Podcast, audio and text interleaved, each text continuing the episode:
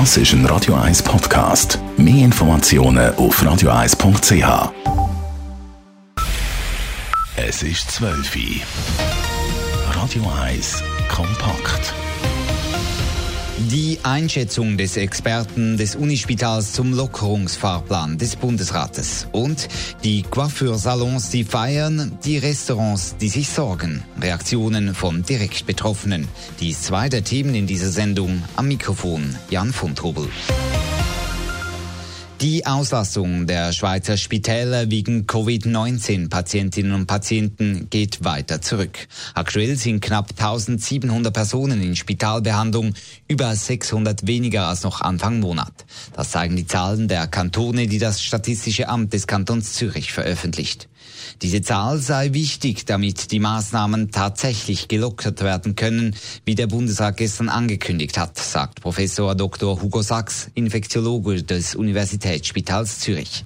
Er bewertet den Lockerungsplan des Bundesrates positiv, dass Operationen in zehn Tagen wieder durchgeführt werden dürfen und auch zum Beispiel Coiffeurgeschäfte wieder aufmachen dürfen, mache durchaus Sinn, so Sachs im Talkradio von Radio 1. Wenn jemand angesteckt ist, ist die Frage, wie viele andere Leute kann der auf einmal anstecken? Und sagen wir mal in einer Party oder dort, wo sehr viele Leute miteinander zusammen sind, sehr nah, dort gibt es natürlich explosionsartige Ausbreitungen. Wenn nur zwei Leute sich sehen und es einmal zu einer Übertragung kommt, dann wird nur eine Person angesteckt. So könne man die Infektionsketten auch besser zurückverfolgen und Personen unter Quarantäne stellen, so Sachs weiter.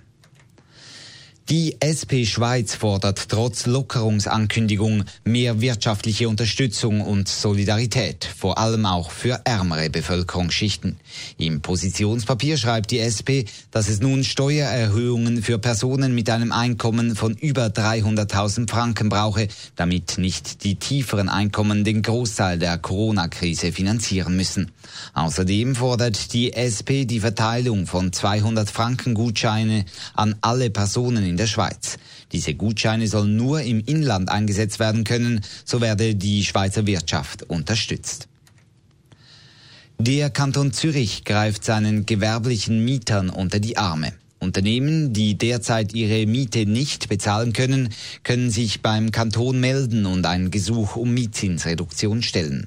Auch Mieterlass, eine weitere Stundung der Miete oder eine Zahlungsvereinbarung seien grundsätzlich möglich.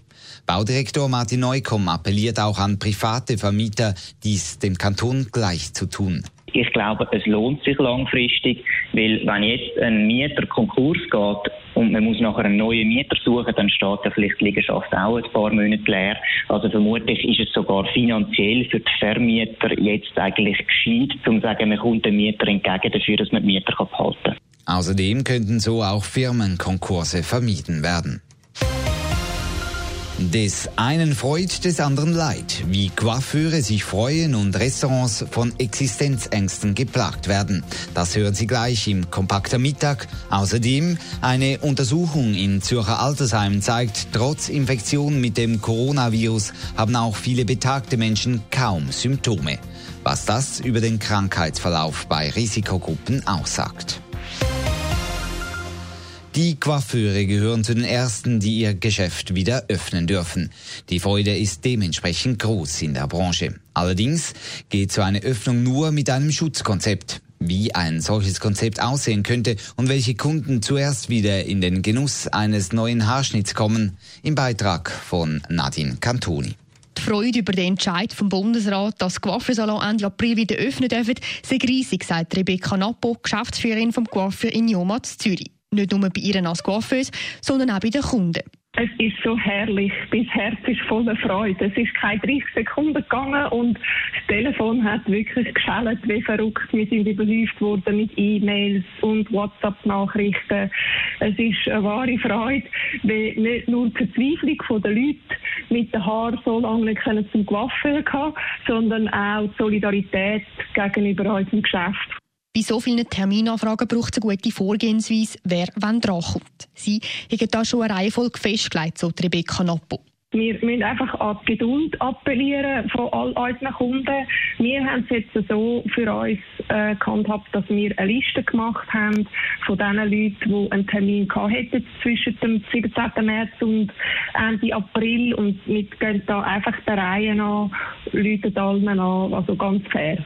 Bevor sie Kunden aber empfangen können, müssen auch sie ihren Coiffeursalon noch schutzkonzeptgerecht einrichten. Wie das Konzept genau aussieht, wissen sie noch nicht. Das Konzept, das der Schweizerische Coiffeurverband ausgearbeitet hat, sagt zurzeit noch beim Bundesamt für Gesundheit zur Prüfung.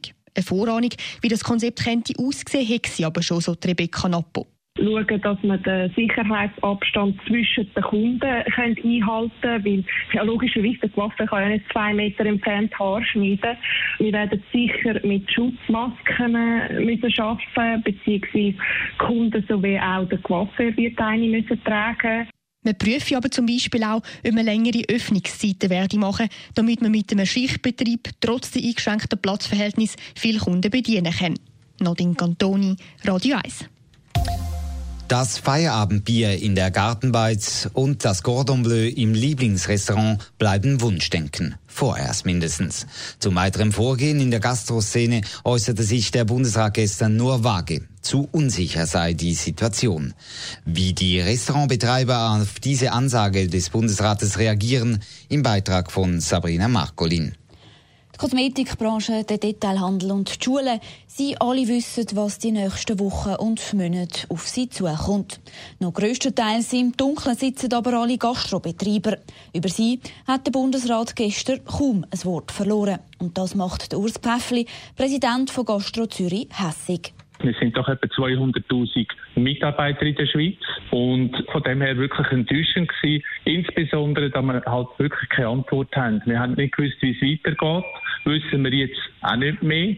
Das Einzige, was wir wissen, ist, dass es bis im Juni wird gehen, bis man dann sich wahrscheinlich überhaupt die Frage stellt, ob wir dürfen auftun und in welchem Sinn. Man kann ja verstehen, dass nicht einfach jedes Rest die Tür und Tor ohne Konzept wieder auftun kann, aber man fühle sich vergessen. Der Zürcher Fernsehkoch und Gastrounternehmer Erik Hämmerli steht hinter dem Bundesrat. Man solle das Restaurant ja nicht zu früh auftun, auch zum Schutz der Angestellten. Auch wäre es aktuell keine grosse Freude. Sie kommen dann mit Gesichtsmasken, mit Gummihändchen. Willst du essen? Hey, wenn irgendeiner im Schutzanzug dich bedient, hast du keinen Bock drauf. Aber natürlich, die aktuelle Situation sei einschneidend für alle. Das ist ein Massaker, also weißt, das ist grauenvoll. Ich nehme wahnsinnige Existenzängste wahr. Ich, ich versuche das selber bei mir so ein bisschen nicht aufkommen zu lassen und wir müssen parat sein, wenn es wieder aufgeht. Und es wird das Massaker geben und es wird viele Berufskollegen wird bereichen und das wird nicht schön werden. Und selbst wenn es dann wieder losgeht, so wie vor dem Lockdown, werde es in den Restaurants mit Sicherheit nicht mehr, sagt der Zürcher Gastronom Michel Beckler.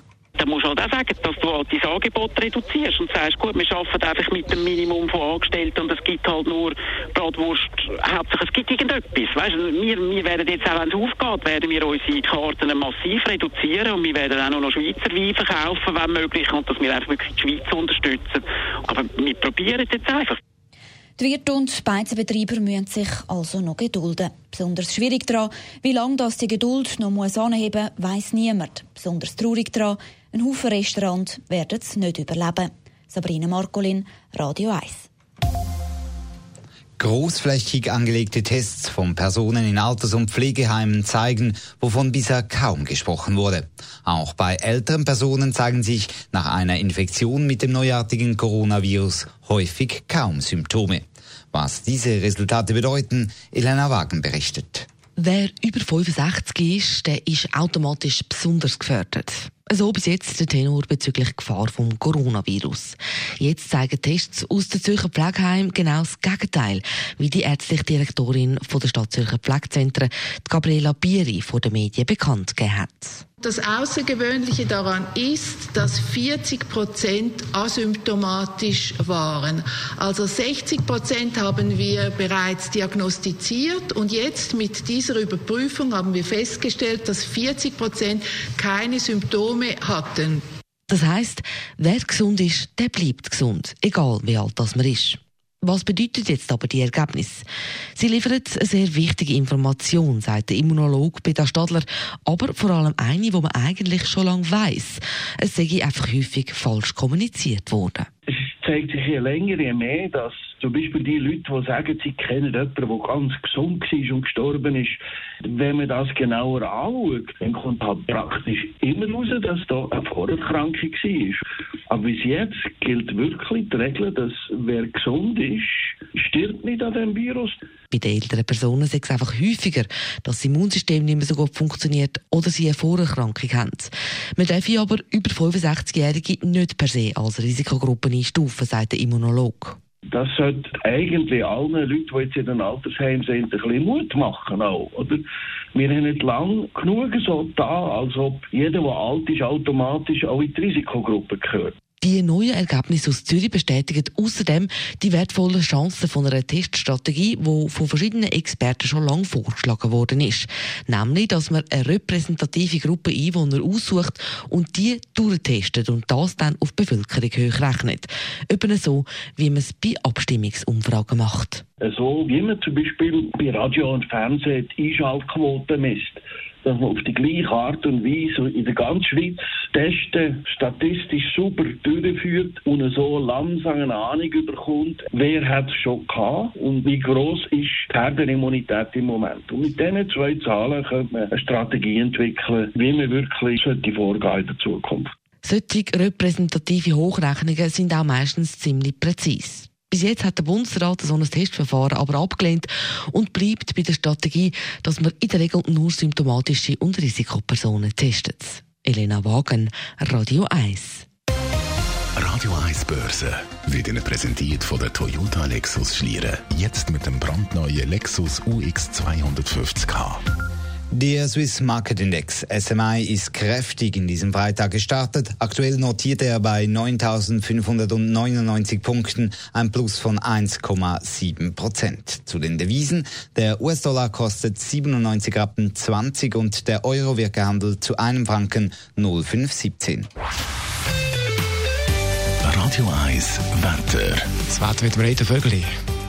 Heute am Nachmittag bleibt es recht sonnig. Bei Temperaturen von 24 Grad wird es auch frühsommerlich warm und morgen sieht es ähnlich aus. Abgesehen von Wolkenfeldern und Quellwolken ist es insgesamt recht sonnig, bei ebenfalls etwa 24 Grad. Es kann aber morgen am Nachmittag oder gegen Abend, vor allem Richtung Berge, einzelne Regengüsse geben. Am Sonntag geht es dann auch weiter mit einem Mix aus Sonne und Wolken. Regengüsse gibt es, wenn überhaupt, nur selten und es bleibt warm mit Temperaturen von über 20 Grad. Radio 1 Verkehr. 12 um 12 ist es aktuell. Das ist ein Radio 1 Podcast. Mehr Informationen auf radio1.ch.